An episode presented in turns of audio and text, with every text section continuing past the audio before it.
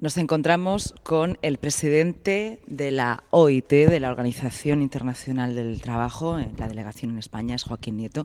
Ha venido a la región de Murcia a una conferencia dentro del marco de otras sesiones donde hay una interesante mesa redonda en un día como hoy para hablar de empleo, de trabajo decente, de empleo digno y además de ser una mesa donde estarán representantes tanto del empresariado como CROEM, los sindicatos, pues tenemos eh, la oportunidad en este momento de hablar con el que conoce el trabajo, además desde una manera eh, global. Les saludamos. Buenos días. Hola, buenos días.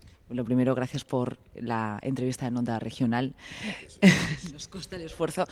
Y vamos, van a ustedes a hablar de una cuestión tan importante como el trabajo, con todo lo que ello implica, el trabajo decente, en unos días donde hemos conocido las tasas de paro en España ha subido, en la región de Murcia también. Em, yo sé que ustedes no trabajan mes a mes, pero sí nos preocupa cuando hablamos de empleo las cifras de desempleo. Y bueno, pues desde la Organización Internacional del Trabajo también queríamos que nos hablara precisamente de eso, de esas tasas altas de desempleo unidas a una posible subida del salario mínimo que, se va a subir. Sí, el desempleo en el mundo es un problema desde que se inició la crisis, el desempleo a nivel mundial ronda a los 200 millones de desempleados. Ahora estaremos pues, por 180 y tantos millones de desempleados a nivel mundial. Son muchos, son muchos. Y, y, hay países que además están golpeados más que otros por el desempleo.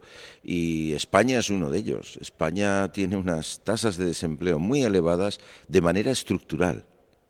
O sea, que no es solo coyunturalmente ahora en este momento como resultado de la crisis y de que la recuperación social no acaba de, encontrarse. Ha habido recuperación económica, pero todavía falta recuperación social y la primera síntoma de que hay camino que recorrer en recuperación social es que las tasas de desempleo siguen siendo altas. Son cercanas al 14% cuando a nivel mundial eso es una cifra enorme.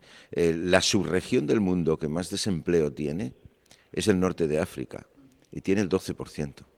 Entonces, tasas de desempleo como las de España, las de Grecia o las de Portugal nos resultan muy altas. Y bueno, eso hay que solucionarlo con medidas estructurales también. O sea, no son eh, pequeñas reformas laborales las que resuelven una cosa así. Esto lo resuelve un modelo productivo determinado. Porque si uno analiza España, por ejemplo, se da cuenta de que con las mismas leyes, con la misma regulación laboral, con las mismas reformas laborales, hay regiones en España que tienen menos de la mitad del desempleo medio y otras que doblan el desempleo. Es decir, hay regiones en España que pueden tener tres veces menos desempleo que otras. Y esto tiene que ver con los modelos productivos. Cuando hay un modelo productivo diversificado, un modelo industrializado, mm, hay más empleo y es de mejor calidad que cuando la actividad económica pues depende de la construcción y del turismo, como pasó antes de la crisis, o sigue dependiendo demasiado del turismo y de actividades que no generan un empleo estable eh, como sería necesario. Es una medida estructural. Eh, de hecho, se va a aprobar hoy ¿no? La, subida del salario mínimo. El hecho de que haya un mínimo que se cobra en nuestro país es una medida estructural mm, desde algunos teóricos y algunos análisis piensan que no se va a incentivar la contratación, sobre todo desde el sector empresarial. ¿Afectará la contratación? ¿Afectará los derechos laborales? El empleo mínimo, buenos, buen, el salario mínimo, buen salario mínimo genera empleo, no destruye empleo. De hecho, los países que tienen más empleo son países que tienen unos niveles salariales más altos no hay una correspondencia entre niveles salariales altos y más desempleo. Y España, que tiene unos niveles salariales bajos, como los tiene Grecia y como los tiene Portugal en el contexto europeo, es también un país como Grecia y Portugal que tiene unas tasas de desempleo más altas.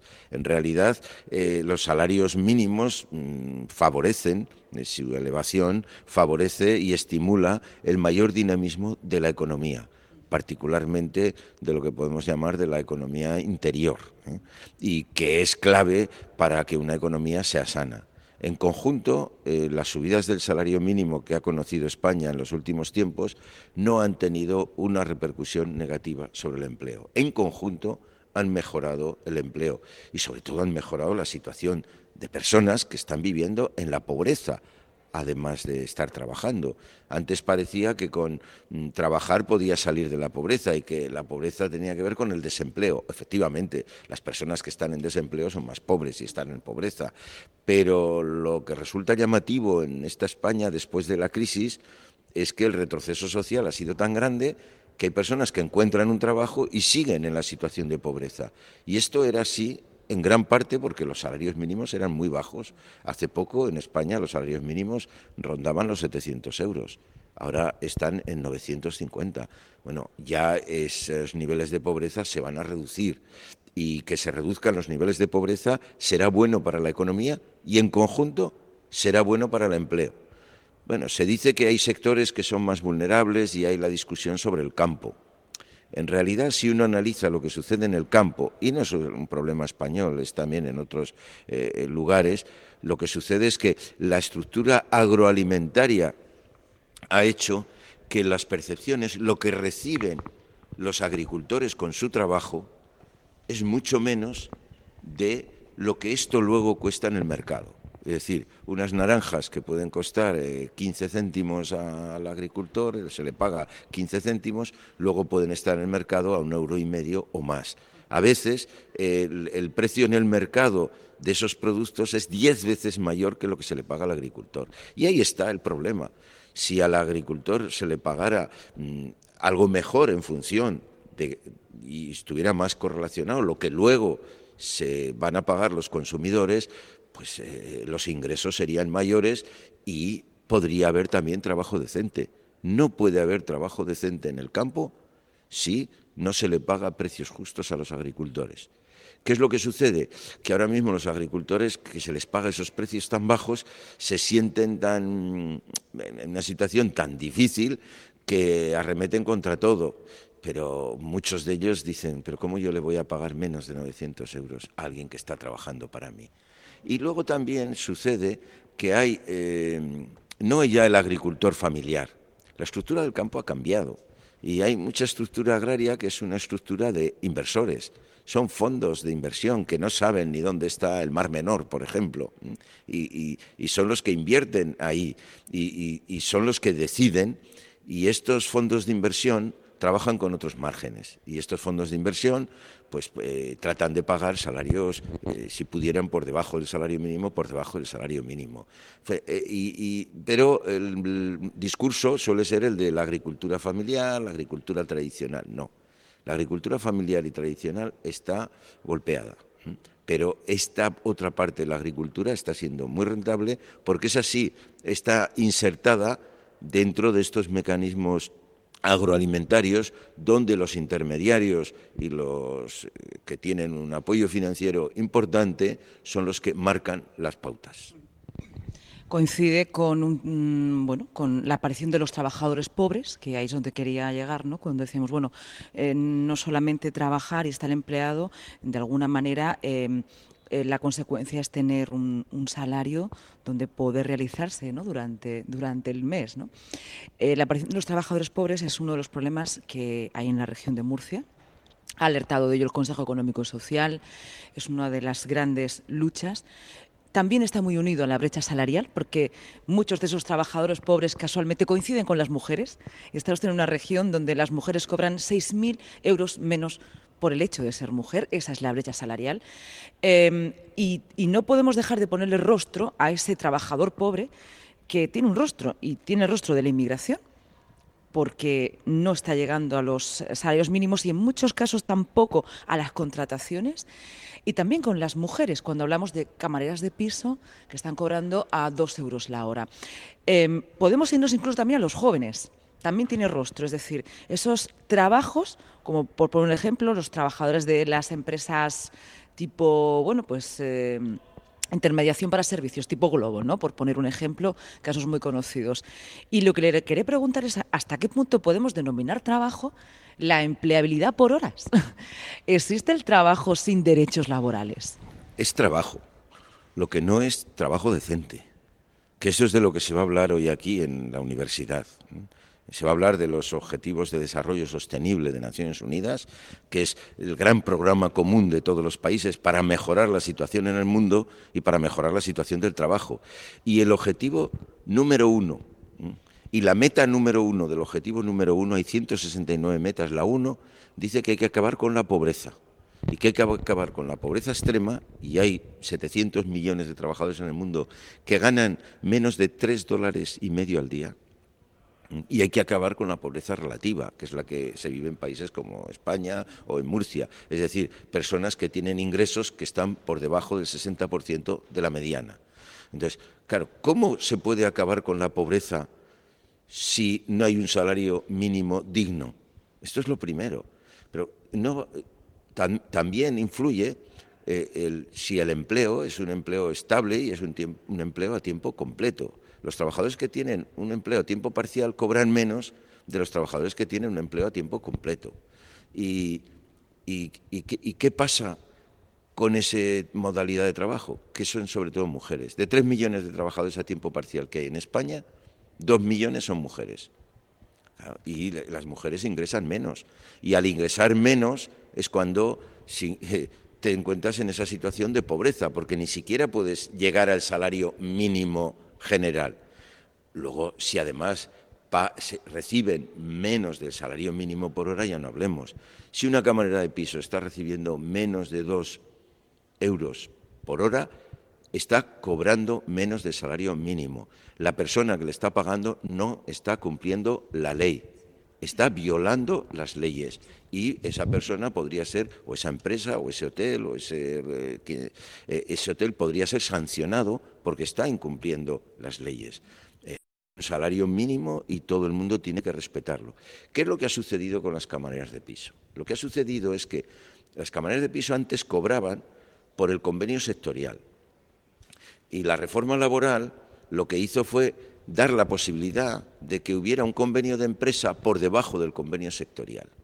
Y los hoteles que tenían a camareras de piso y les pagaban 1.200 euros o 1.300, en fin, lo que dijera el convenio sectorial, lo que hicieron fue contratar una empresa de servicios que les suministrara las camareras de piso. Y esa empresa de servicios tenía un salario de convenio igual de 700, 800 euros. De manera que haciendo el mismo trabajo perdieron en mitad de la crisis 200, 300 y hasta 400 euros al mes. Bueno, eso, eso que nos indica que las reformas laborales no van a generar empleo o van a perder empleo. Ya dije antes que con las mismas leyes laborales hay, hay regiones que tienen mucho más empleo que otras. Las reformas laborales pueden servir para mm, deteriorar la calidad del empleo o para mejorar la calidad del empleo. Ahora España mm, tiene que hacer importantes reformas en, las relaciones laborales y las va a hacer. Algunas de ellas va a ser arreglar los desajustes que crearon otras reformas laborales. Otras serán nuevas. Se habla de un estatuto de los trabajadores o un nuevo estatuto del trabajo para el siglo XXI con una visión amplia que no permita la discriminación entre hombres y mujeres, y, acometa la cuestión de la igualdad y en particular de la igualdad salarial, la OIT desde que se fundó hace 100 años ha establecido que los trabajos de igual valor deben ser remunerados de la misma manera. Y sin embargo nos encontramos con que hay una brecha salarial en todos los países del mundo, que los trabajos de igual valor son pagados de manera distinta a hombres y a mujeres. Bueno, para esto hay que hacer reformas, para que haya igualdad. También hay que evitar como sea, la discriminación de los trabajadores migrantes. Los trabajadores migrantes son trabajadores igual que el resto y si hacen una labor en el campo como la de los trabajadores nacionales, tienen que cobrar lo mismo. Y, muchas de las situaciones de pobreza que se dan con los trabajadores migrantes es porque no son tratados igual, son tratados de una manera discriminada. El trabajo decente, una de sus características es que no haya discriminación, ni por ser mujer, ni por ser migrante. Y si, todo, y si no existe discriminación es más fácil combatir la pobreza. De todo esto se va a hablar aquí en la universidad. Es un evento importante hablar de los ODS. Aquí van a estar los sindicatos, de Murcia, van a estar las patronales, que tienen una gran responsabilidad en la negociación colectiva de abordar todos estos asuntos y hacer que en Murcia haya más cohesión social y que eh, la situación de pobreza se vaya a solucionar. Yo creo que la negociación colectiva es clave para eso, pero también va a estar el Gobierno. Nosotros eh, hablamos del diálogo tripartito y se hace en la universidad, y la universidad es un lugar muy importante. Ayer, la OIT firmamos un convenio de colaboración entre la Universidad de Murcia y la Organización Internacional del Trabajo. Y con este convenio lo que queremos es poner en valor a la Universidad Española en general y a la Universidad de Murcia en particular, porque está haciendo una labor extraordinaria en esta dirección la Universidad de Murcia tiene un compromiso muy importante con los Objetivos de Desarrollo Sostenible de Naciones Unidas, objetivos sobre los que todos los gobiernos deberían alinear sus políticas, porque, como digo, el primer objetivo dice que hay que acabar con la pobreza, el segundo dice que hay que acabar con el hambre y conseguir una alimentación mm, mm, sana para todos, el tercero habla de la salud, y así llegamos al ocho, que habla del trabajo decente y del que vamos a hablar hoy aquí. Entonces, ¿es posible trabajo decente? Sí, lo que pasa es que lo que hay que hacer es adoptar las normas mm, de regulación de las relaciones laborales y las reformas que sean necesarias y luego dinamizar la economía para que sea productiva y para que dé trabajo, que es la asignatura pendiente que tiene España. Ahí tiene dos riesgos. Uno, eh, la digitalización. Hay una brecha digital todavía entre España y los países más avanzados y esa no se la puede permitir. Y hay una brecha digital entre el campo y la ciudad y hay una brecha digital entre hombres y mujeres. Y la digitalización, modernización mm, de, la economía española, de la industria española, del campo en España, es necesaria si quiere tener un sistema productivo que dé empleo. Y la otra es la reconversión mm, energética, la transición energética para hacer que la economía sea sostenible ambientalmente. Y eso hay que hacerlo. lo ha iniciado España para hacer frente al cambio climático una política de transición energética con transición justa. O sea, en España se han cerrado las minas, se están cerrando las térmicas y se está haciendo de una manera justa. Esto es interesante porque se está buscando un empleo para los que pierden el empleo y se está buscando que haya una actividad nueva con energías renovables, eh, eh, que sea sostenible y que va a dar nuevos empleos. Incluso puede darlos en, en, lo que se llama la España vacía, en territorios que parecían abandonados. Todo esto es posible, es decir, que usted está enumerando una serie de problemas que están ahí, pero también yo le enumero una serie de soluciones que vemos desde la perspectiva internacional y que son posibles. Pues muchísimas gracias, nos quedaremos a escucharle. Eh, hay muchos titulares, nos ha dejado muchos titulares. Uno muy importante es que la Universidad de Murcia se implica y hay una implicación también con los objetivos del desarrollo del milenio, también con el trabajo y que en este sentido este convenio nos hace desde esta región también punteros ¿no? en su consecución del trabajo decente. Le doy las gracias y espero que volvamos a coincidir en estos micrófonos. Gracias a ustedes. Buenos días.